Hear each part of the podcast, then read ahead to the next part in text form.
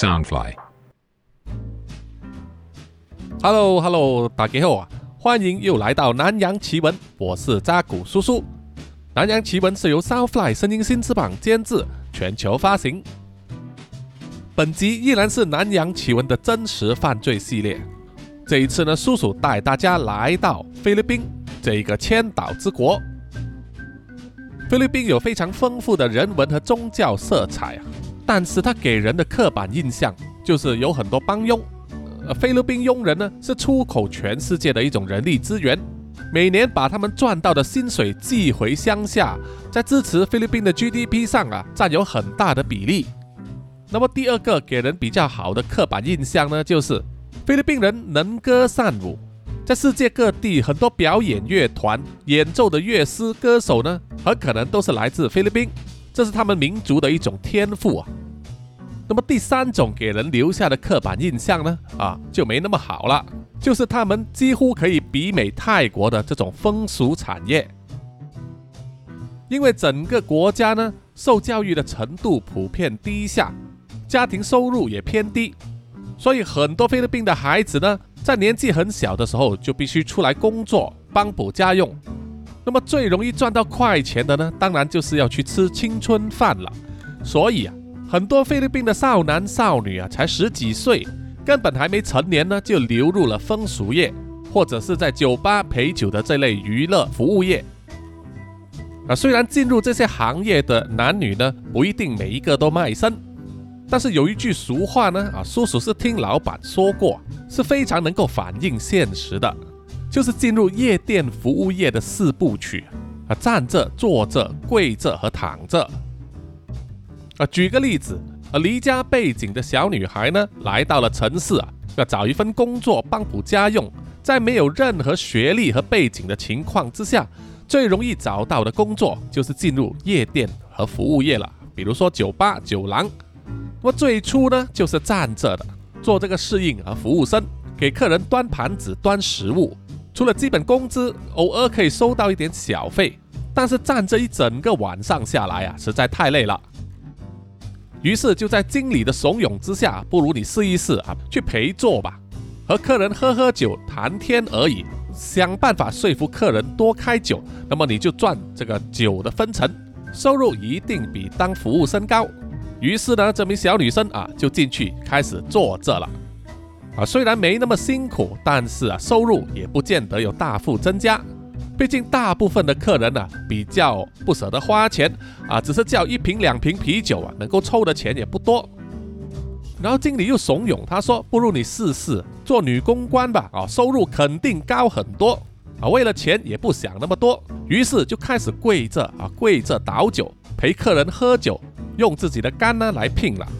最后经理又说：“啊，你都跪下来了，陪客人喝酒还要白白被摸，不如就干脆哈躺下来吧。”小女孩想，哎，反正也是要赚钱呐、啊，客人一直要把她灌醉，也是为了睡她而已，哎，就当做被鬼压床，把灯熄了之后啊，都一样，脑中想象是欧巴就行了，钱是确实赚到了。啊，以上这个呢，就是叔叔的老板啊跟我分享的站着、坐着、跪着和躺着的四部曲了，可以说是全世界啊八大行业的一个典型写照之一。那么这一次要说的真实犯罪案件呢、发生在这个菲律宾，自然也是在八大行业里面。不过这一次有一点特殊，至于什么东西比较特殊呢？啊，各位听下去就知道了。听众们如果有听过《南洋奇闻》第一百三十五集“维姆泽强破悬案”的话，那集的内容呢，也是发生在菲律宾一个非常有名的城市啊，是寻芳客的天堂，叫做 Angel City。说是有一名老外呢，就在 Angel City 邂逅了一名在酒吧工作的少女啊，带着她出去过了一夜之后就爱上了她，因此呢把她娶了回家。结果到最后啊，被这名少女害死的真实犯罪故事。本集呢，这个故事就发生在另外一个菲律宾的寻芳者天堂，叫做 Olong Abo，中文叫做奥隆阿波啊。它是菲律宾吕宋岛的一个港口城市，位于苏比克湾的沿岸。欧龙阿波因为地理环境的位置啊，非常具有战略性。港湾上面有天然障壁，而且水深，航道宽阔。从西班牙人殖民时代开始呢，就成为一个非常重要的港口。不管是一战、二战，还有越战呢，这个港口都扮演着重要的角色。那么在近代呢，美国在全世界各个国家都有驻军啊，设有基地啊。光是在菲律宾就有五个美军基地，其中一个最大的海军港口基地呢，就是在苏比克湾欧龙阿波城市这里。虽然从一九九二年开始呢，苏比克湾就被从军港呢改变成为一个自由贸易港口，但是因为菲律宾和美国呢有签下一个呃共同防护的协定啊，所以美国的军舰呢是可以自由进出这个港口啊，进行维修、补给，以及让士兵、水手们上岸休息、放假等等，不需要另行批准。啊，从这一点呢，各位听众就可以看到啊。这一点对欧龙阿波来说呢，具有非常重要的经济意义啊，因为有美国的士兵下船来休息消费呢，就是等于有外汇、有美金可以赚。那么这些美国大兵上岸之后，不会只是吃吃喝喝买东西吧？当然也是要放松一下，喝酒消遣，甚至就是啊打炮了。这就是促成了这个欧龙阿波城呢里面的风俗行业非常风行的原因啊，成为这个寻芳客的天堂。不过呢，能够赚到美金，同样也带来很多恶果，就是导致这座城市啊犯罪率高，不管是杀人、抢劫、强暴、贩毒等等啊层出不穷，而且一旦涉及到美国大兵的话。这就更加麻烦了啊，因为这是涉及到两国的关系，一个不小心处理啊，就会变成外交问题。这个也是这一集真实犯罪案件呐所发生的时代背景了。事情是这样子的哈，在二零一四年十月十一日，两位菲律宾的年轻姑娘，一位是时年二十六岁的 Jennifer Laude，以下叔叔呢就简称她叫做 Jennifer。Jennifer 和她的闺蜜叫做芭比呢，她们都是在欧龙阿波城市里面工作。那一天晚上，他们决定两个人结伴出游，去了当地的一家酒吧，叫做 Ambience Nightlife Bar，喝酒寻欢。在那里，他们遇见了美国士兵，时年只有十九岁的 Joseph Scott Pemberton，以下叔叔就简称他叫做 Joseph。那么，Joseph 和他的另外一位军人朋友也是在这个酒吧喝酒。他们两人看见了 Jennifer 和芭比两位正妹啊，于是就上前攀谈搭讪，很快就熟络起来。这很正常的嘛，所有的菲律宾人都知道，白皮肤的老外呢就代表有钱有美金，这种先入为主的观念呢，自然会让他们呢对老外啊比较啊友善。而且这名士兵 Joseph 呢，虽然只有十九岁啊。不过，一般上老外的外貌呢，都比他们的实际年龄要成熟。十九岁的 Joseph 可能看起来有二十四五岁啊。同一时间，可能在老外这个 Joseph 的眼中呢，二十六岁的 Jennifer 和他的朋友 Barbie 看起来也很年轻嘛哈。这是老外对东方人呢一种很常见的错误认知。总之，那一天晚上，他们四个人聊得非常开心，于是啊就想进一步啊更加熟络对方。啊说的粗俗一点呢，就是美国人想吃菲律宾螃蟹，而菲律宾人想吃美国人香肠。于是他们就决定离开酒吧，前往附近的一家时钟旅馆，就是以小时计算啊，让你休息几个小时的那种啊泡房啊，爱爱的宾馆。他们分别租了两间房间啊，各自寻欢。Jennifer 和 Joseph 呢，就用一间房。芭比就和另外一名美国大兵呢，用另外一间。经过半个小时之后，那间旅馆里面的闭路电视呢，就拍到 Joseph 独自一人离开房间，而 Jennifer 始终没有出门。不久之后啊，就有这个旅馆的这个服务生走过他们房间外面的走廊，哎，就发现了这间房的门并没有锁上，就觉得有点奇怪了。于是就探头进去看了，大概看到房间的床啊是空的。服务生当时想啊，可能客人走了，一时不慎啊，并没有把门呢正确的关上。那么他的工作呢，这个时候就是要进去啊，打扫收拾嘛哈，准备给下一位顾客啊租用。当这名服务生走进去房间的时候，头一扭，望向了浴室啊，马上吓了一跳，因为就在浴室里面呢，躺着一个人，半身赤裸，留着一头长发，可是呢，那个人是躺在马桶旁边，整个头呢是被泡在马桶里面。看到这种场景，吓得服务生失魂落魄，于是马上跑去通告旅店的经理，然后报警了。事后证实，那个躺在浴室马桶边、头泡在马桶里面的人呢，已经气绝身亡，而他就是本案的受害者 Jennifer Lode。那么在继续说下去之前呢，叔叔先简单的介绍一下这位 Jennifer Lode 的呃出身。Jennifer Laude 出生于一九八七年十一月四日，是欧龙阿波人。她从小就非常向往要当这个空中小姐啊，空服员。事实上，在这个武汉肺炎之前呢，在航空业工作是很多人的梦想职业啊，尤其是空服员，感觉又多金又潇洒啊，生活多姿多彩，可以环游世界，是很多人的梦想职业啊。所以呢，这位 Jennifer Laude 呢，啊，从小就有了这个志向，并且一直朝这个目标努力。从他进入社会开始呢，他就在美容院打工，学习各种美容、护肤、保养的知识，也很努力的去学习化妆，把自己打扮的美艳动人呐，并在工作之中努力的存到一笔小钱呢，就去做了这个手术，啊，就是隆胸手术。没有错啊，到这里呢，叔叔才跟大家说明呢，这位 Jennifer Laude 是变性人啊，她原本是男儿身，但是心却是女的。他先为自己做了隆胸手术啊，让自己外貌看起来更像女人。那么留了一头长发，再加上化妆，还有她的身材呢也偏瘦啊，所以打扮起来还是有一点姿色的。那么到了二十岁左右呢？啊，这个时候都是人类的青春期嘛，哈，就开始啊想要找伴侣啊谈恋爱。Jennifer 就在网络上认识了一位德国的商人，虽然年纪比他大很多，而且两人天各一方，不过还是不能阻止他们谈起恋爱来啊，不管是真是假，还是虚情假意呢，总之两个人就交往了起来。这名德国人呢，曾经来过菲律宾欧龙阿波呢，和 Jennifer 见面，确定了双方的感情。之后，他们的感情呢就持续的升温，然后就决定啊想要结婚。那名德国人还想把 Jennifer 呢接到啊德国去啊，让她移民。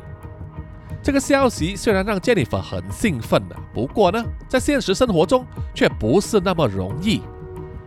因为即使 Jennifer 要买机票飞去德国，光是申请签证呢，也是困难重重啊。要知道，这个世界上啊，有很多人呢会滥用这个旅游签证，或者是以假结婚的名义呢进入那些发达国家，比如说美国、德国啊、澳门国家等等，这些呢都会造成很多社会问题啊。不用说啊，听众们都应该听过。所以在这些发达国家里面呢。都会把一些来自某些国家的人，一旦要申请签证呢，啊，都会把他们列入观察名单里面，啊，并不是黑名单，不让他们入境啊，只是说在你申请签证的时候呢，会诸多刁难，或者是批准率比较低而已，啊，那么这一些被列入观察国家的名单呢，就有呃尼日利亚、肯亚、刚果啊，某些中东国家、越南，当然还包括了菲律宾。所以 Jennifer 呢多次申请要入境德国的签证都被驳回，更别说呢她要嫁过去了，非常不容易。所以她一直都在尝试之中。那么前面有说到嘛，Jennifer 和那位德国人在一起啊，不过呢因为两个人分开两地，距离那么遥远啊，总是会有一个人的时候嘛，哈，觉得空虚，觉得寂寞，觉得冷，所以自然啊就会去约炮了。反正那个德国佬也看不见哈，我们并不知道 Jennifer 之前有约炮过多少次，不过这一次她遇见了十九岁的美国大兵 Joseph 呢，啊，然后就啊没有然后了。那么前面就说到 Jennifer 和 Joseph 约炮之后，Joseph 独自离开，Jennifer 被酒店的服务生发现了，倒闭在房间浴室的马桶里，于是马上去警察局报案了。根据警方所说，现场的表面证据啊，Jennifer 在遇害的时候，她的尸体就靠在浴室的马桶旁边，头颅和脸部呢是泡在马桶里啊，颈部有明显的伤痕，他半裸的身体下半部呢盖着一块毛巾。警方调出了旅店里面的闭路电视，从画面里面呢看得出，Jennifer 在进入酒店的时候。是和一名年约二十五到三十岁的青年，留着一头海军般的短发型啊，阿兵哥头嘛。于是菲律宾的警察呢，马上展开行动进行调查。因为这一宗案件呢，很明显就涉及美国军队啊，海军的阿兵哥。于是驻菲律宾的美国大使馆呢，就在案件发生之后的两天，也就是二零一四年十月十三日，发出了正式的公告。对 Jennifer 的遇害，向他的家人表示遗憾，并且保证，如果真的有美国人涉案的话，一定会将犯人绳之于法。同时，也宣布了，在这一天开始呢，在苏比克湾的所有美国船只停止运行，不得离开港口。这么做呢，是防止那名呃涉案人士啊坐船逃离。又再过了一天。杀死 Jennifer 的嫌犯 Joseph 呢就被逮到了。警方说呢，这是一起仇恨犯罪啊，也就是所谓的仇杀，并且表示啊，准备对这名嫌疑人呢做谋杀案的提控。但是菲律宾警方呢并不能把 Joseph 扣留啊，因为他是美国的士兵。根据两国之前签订的协议呢，美国士兵的监护权啊必须交给美国军方。因此，菲律宾警方抓到 Joseph 之后。把他交给了美国海军警察，然后把他关押在美国海军佩利乌号军舰里面。啊，佩利布号是当时呢美国停在苏比克湾的两艘美国军舰的其中一艘。菲律宾多次要求美国把嫌疑人 Joseph 的监护权呢交回给菲律宾，但是美国并没有把人交还给他，只是表示说。菲律宾依然保留啊对这一宗案件的监管以及主控权。接着，很快的，Jennifer 的尸检报告就出炉了。他的脖子上有明显的淤伤，显示他在死前呢被人用力的掐脖子啊。不过，那并不是他的主要死因，他是死于溺死啊。也就是说，当时呢，嫌疑犯 Joseph 紧紧的勒着 Jennifer 的喉咙。把他拖进浴室之后，在马桶旁边硬生生的把 Jennifer 的头部呢往马桶里面塞，导致他的脸部啊被泡在马桶里面的水中，无法呼吸，窒息而死。那么究竟为什么 Joseph 会这样子对 Jennifer 呢？啊，对他下毒手呢？根据 Joseph 他自己的口供是说，他们两人在酒吧搭讪，并且决定。开房间啊，爽一炮的时候，Joseph 一直以为 Jennifer 是女儿身，一直到他们进入了旅店的房间里面呢，他才察觉到眼前这名瘦削苗条的女生呢，啊，下体居然多了一根棒啊，惊不惊喜啊？啊，听众们呢，大概可以想象一下，Joseph 当时脸上的表情，啊，可能非常的惊讶、恐惧。心中阴影面积非常大吧？哈，也可能是因为这样子呢，突然间情绪激动起来，然后变成了一腔怒火，不由分说就对 Jennifer 动粗了，最后导致他呢死在房间的马桶旁边。玛丽罗劳德，也就是 Jennifer 的妹妹啊，这个是真正的妹妹哈，就针对 Joseph 呢做了正式的杀人控状。而为他们争取权益的律师是有名的人权律师 Harry Rock。同一时间呢，也有大量的菲律宾人集合在港口啊，在美国佩利乌号军舰前面示威抗议。而菲律宾政府呢，也答应民众啊，会为 Jennifer 的死呢讨回公道，抗争到底。啊，虽然口中是这么说呢，可是你又如何能奈何得了美国呢？而菲律宾政府一直要求美国将 Joseph 交回给他们，好让他们正式呢把他提控上庭。可是美国始终没有交人。根据 Joseph 的代表律师所说，Joseph 本身呢，他不承认自己杀死 Jennifer，他反而指控 Jennifer 是非法卖淫。啊，在菲律宾呢，卖淫其实是犯法的哈，只是政府呢并没有呃用力去执法而已。同样的道理，在泰国也一样。Joseph 又说是 Jennifer 先欺骗了他，没有事先告诉他他是一个变性人。啊，就是说本少爷要去打炮，结果遇到另外一个炮兵，难道我要给这门炮回怼吗？啊，Joseph 想要以这种理由来上诉啊，不过呢，被美国的司法部拒绝了。因为在情在理啊，不管 Jennifer 是不是卖淫，他有没有骗你啊，即使他真的是非法卖淫，但是也不能促成 Joseph 杀死他的理由。总之呢，这宗案件啊，一直拖到二零一五年三月二十三日才正式开庭审讯。在法庭上，Joseph 承认他有攻击 Jennifer，不过是出于自卫。这个自卫是在什么样的情况之下成型的呢？Joseph 说，当时呢，他们两个人进入房间里面之后，Jennifer 就给他做这个口部服务啊，口爱口爱。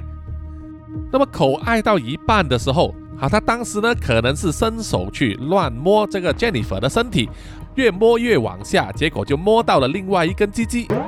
Joseph 当时吓了一大跳啊，然后就反射性的把 Jennifer 推开，导致她从床上掉下来。Jennifer 从地板上爬起来之后，因为恼羞成怒啊，就给 Joseph 扇了一个巴掌。Joseph 也因为受了这一巴掌呢，马上发飙，理智断线，伸手勒住了 Jennifer 的脖子，一直勒到他失去意识为止。接下来 Joseph 就说啊。他看见 Jennifer 昏迷了，想要救醒她，于是就把她拉到浴室里面，想要用水泼醒她。可是因为找不到水源，于是啊就把她留在浴室里面。Joseph 还坚持说，当他离开的时候，他确定 Jennifer 还是活生生的。Joseph 的代表律师呢，还为他辩护说，Joseph 当时觉得啊，他自己会被强暴。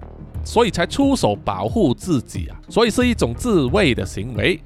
他说，Joseph 当时呢感到非常的反感和厌恶啊，因为他没有同意让另外一个男人啊对他做那种事啊，就是比如说口爱了。那么听众们，以你的观点，你认为 Joseph 的说法能够成立吗？啊，总之呢，在二零一五年十二月一日，就是法庭宣判之日。在长达六十八页的判决报告里面指出，奥龙加波法院呢就认为 Joseph 是在没有合理怀疑的情况下杀人，所以啊谋杀罪名成立，判处他六到十二年的监禁。那么至于他要被关押在哪里呢？啊，是美国的监狱还是菲律宾的监狱呢？这个就要由双方政府就他们的外交以及军事协定啊来进一步厘清。各位听众啊，到这里呢，可能会觉得这名美国大兵 Joseph 呢是罪有应得啊，应该把笼底坐穿了吧？其实还没有哈，事实并没有那么简单。因为在一个月之后啊，也就是二零一六年一月六日，Joseph 的代表律师呢就提出了上诉啊，想要推翻这个判决。到了三月二十九日的时候。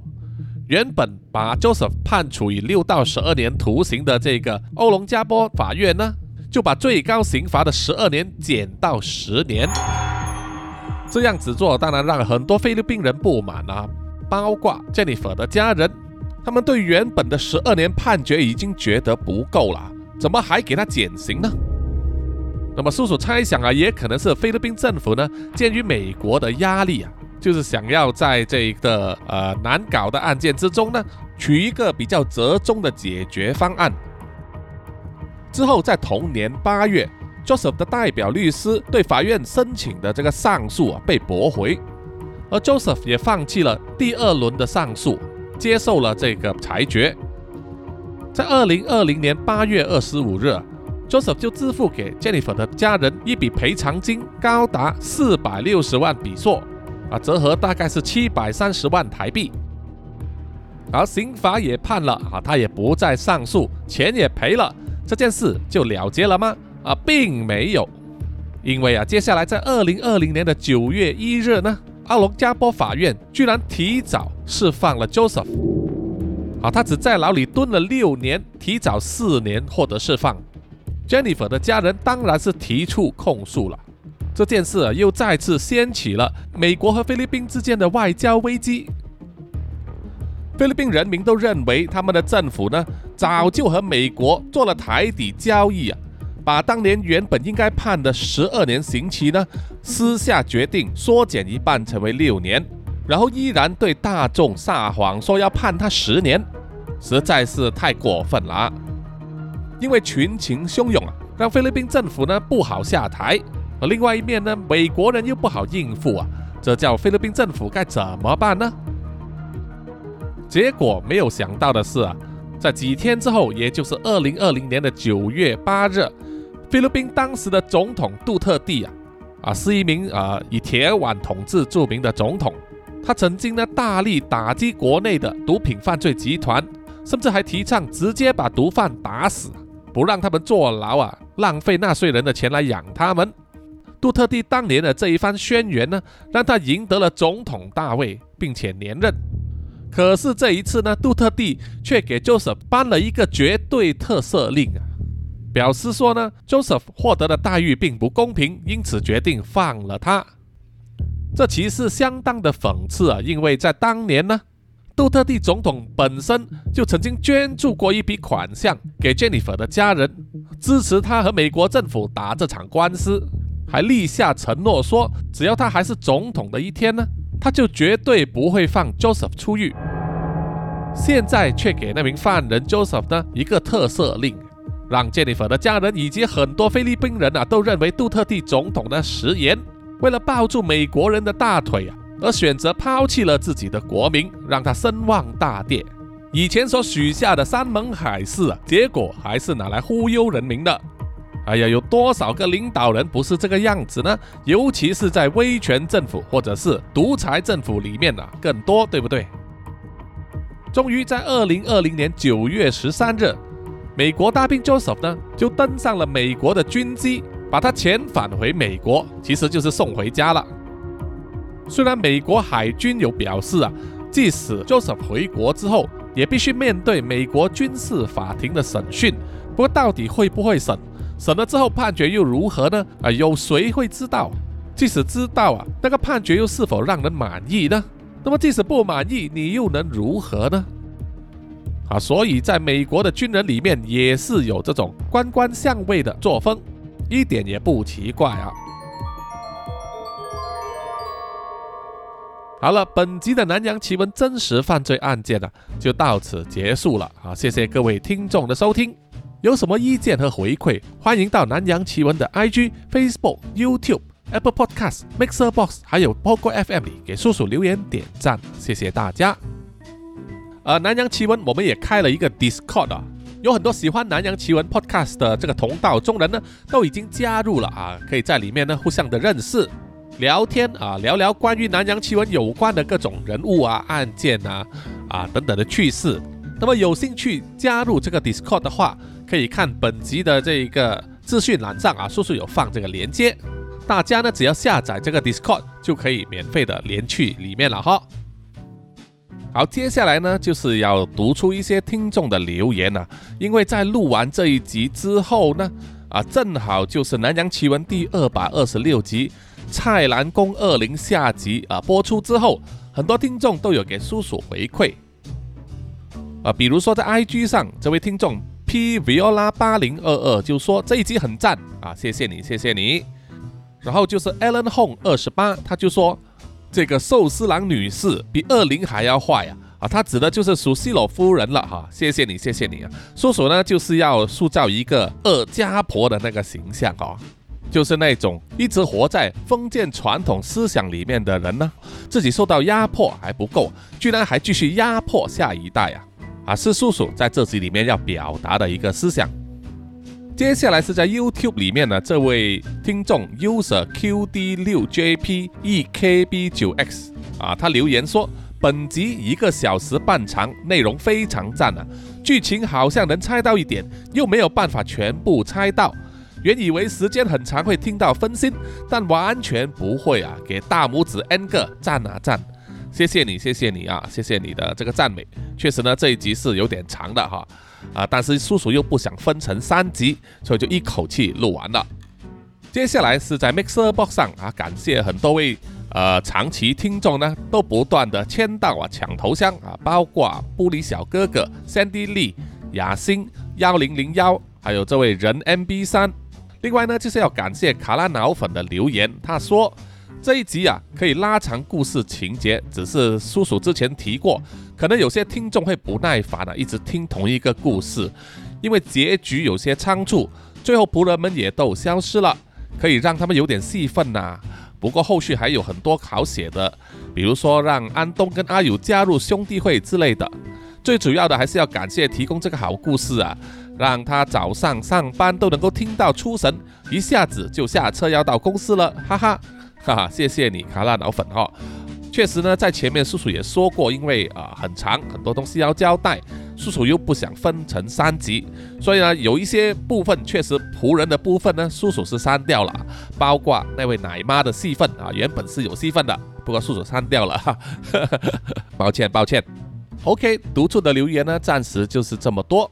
那么希望大家呢继续踊跃的留言，也是欢迎啊来到 Discord 里面呢，把你们的感想或者是问题呢啊在里面发出，叔叔会逐一的回答的啊，谢谢大家。最后的最后呢，请让叔叔念出呢所有赞助南洋奇闻的啊这些听众的名单。首先就是在 Mixer Box 上哈，这个南洋探险家 Jimmy Chin 以及陈忠杰。接下来呢是南洋侦查员、二四公园、图子、Ralph 布、Sandy Lee、一直该、真爱笑、三十三、Kinas、蔡小桦、朱小妮、李承德、苏国豪、洪新志、杨杰宇。接下来是南洋守护者李秉哲、南洋信徒吴大佩、林奕晨。那么也感谢呢在烧案那里赞助南洋奇闻的 Namsha、Emma、嘉文、Apple 妈妈。以及黄先生，谢谢你们，谢谢大家，我们下集再见哈，拜拜。